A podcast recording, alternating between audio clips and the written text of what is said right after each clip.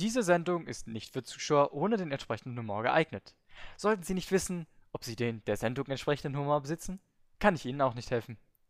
Es werden kein Fachwissen oder spezifische echte Werte verwendet, außer es wird am Ende der Sendung deutlich darauf hingewiesen. Die anderen Aussagen sind erfunden und entsprechen wahrscheinlich nicht der Wahrheit. Die Namen der Gäste und mitwirkenden Personen sind nicht ihre echten Namen. Beleidigungen und Fragen sollten nicht persönlich genommen werden, da Sie nicht gemeint sind. Sie sind schließlich ein perfekter Mensch, sonst würden Sie sich ja niemals diesen Podcast anhören. Willkommen zurück zu einer neuen Folge AON. Ich hoffe, es ist ein wunderschöner Tag oder ein wunderschöner Abend oder ein wunderschöner Mittag oder zu welcher Zeit Sie auch immer gerade diesen Podcast wieder anhören. Wie dem auch sein, wo ich schon vom schönen Tag spreche, stellen Sie sich vor, es ist ein wunderschöner Tag. Sie stehen morgens auf, frühstücken, gehen sich gemütlich die Zähne putzen, machen ihr Bett, gucken auf die und denken sich schon, ah, ah, dann gehe ich jetzt gleich mal in die Stadt und mache meine Besorgungen. Sie packen ihre Tasche, nehmen ihre Sachen mit, gehen raus. Und dann haben sie auf einmal wieder so einen komischen Geruch in der Nase. Aber jetzt, jetzt keine Panik. Das ist kein Brand. Das ist nur ein Raucher, der gerade seine Zigarette in den Busch geworfen hat.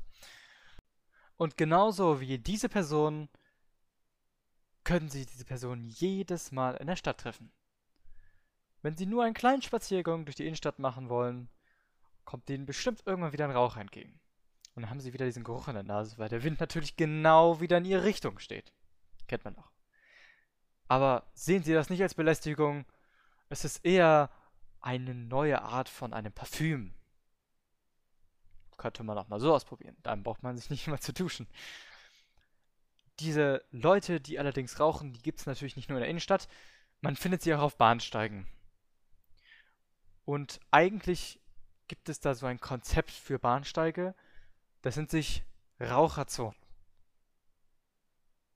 Aber was ist das eigentlich? Eigentlich ist das so ein rechteckig markiertes Gebiet, in dem diese Leute stehen sollen, damit sie in Ruhe rauchen können, ohne andere Personen zu belästigen. Es gibt nur zwei Probleme mit diesem Ansatz. Erstens, wenn der Wind dreht, dann ist das eh scheißegal. Zweitens, haben Sie jemals einen Raucher in einer Raucherzone gesehen? Nein? Ich auch nicht. Also, könnte man sie doch direkt abschaffen, oder nicht? Allerdings, wenn Raucher draußen andere belästigen, könnten sie doch auch direkt in öffentlichen Gebäuden rauchen, oder nicht? Dann müssen die Zigaretten ja doch nicht mehr ausgemacht werden. Weil dann kümmert sich die Feuerwehr drum, wenn die Rauchanlage die Feuerwehr mal schön in das Gebäude bestellt. Kommen wir nun zu einem Interview mit Felix. Hallo, das bin ich. Lieber Felix, wie würden Sie denn ein Gesetz zur Einschränkung des öffentlichen Rauchens vorschlagen? Nimm die Zigarette, schieb sie der Person in den Hals, wenn sie sich nicht dran hält. Aber ansonsten würde ich sagen, überall, wo man irgendwen irgendwie damit belästigen könnte, einsperren, sofort. Das ist ein durchaus interessanter und auch. Radikaler Ansatz. Ja, natürlich, aber wir leben doch in einer freien Welt, also was soll man machen? Beschränken, bis was das Zeug hält. So funktioniert die moderne Welt halt. Natürlich. Wenn die Leute halt keinen Bock mehr drauf haben. Da muss man halt einfach auch mal durchgreifen. Deswegen wähle ich den radikalen Ansatz. Macht durchaus Sinn. Herr Felix, ist Rauchen denn auch eine Form von Luftverschmutzung? Durchaus. Also jeder, der in meiner Umwelt raucht, verschmutzt meine Atemluft mit seinem Teer. Hallo, will ich eine Straße in meinem Hals haben? Ach, wer will das denn nicht?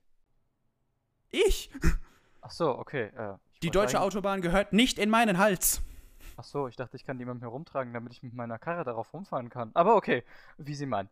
Ist man wirklich abhängig von Nikotin? Und falls ja, was kann man dagegen tun? Also Nikotin setzt sich ja an die Gehirnzellen an, also an die für, die, für den Sauerstoff. Da, wo man den Sauerstoff dran annimmt, da setzt sich das an. Aber, hä, wenn wir das da verbinden und nicht mehr abhängig sein wollen, einfach wegschneiden.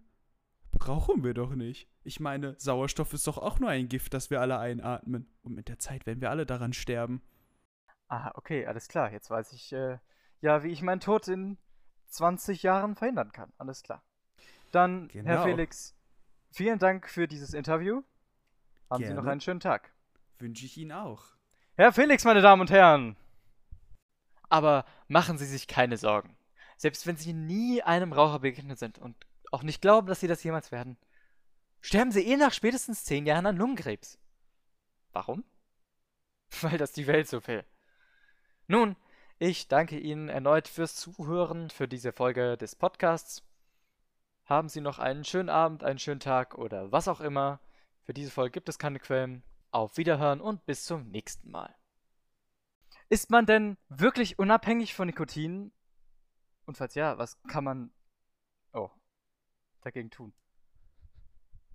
Sehr geehrte Zuschauer, es tut uns sehr leid, aber wir haben leider ein Problem mit dem Mikrofon. Bitte warten Sie noch ein paar Stunden.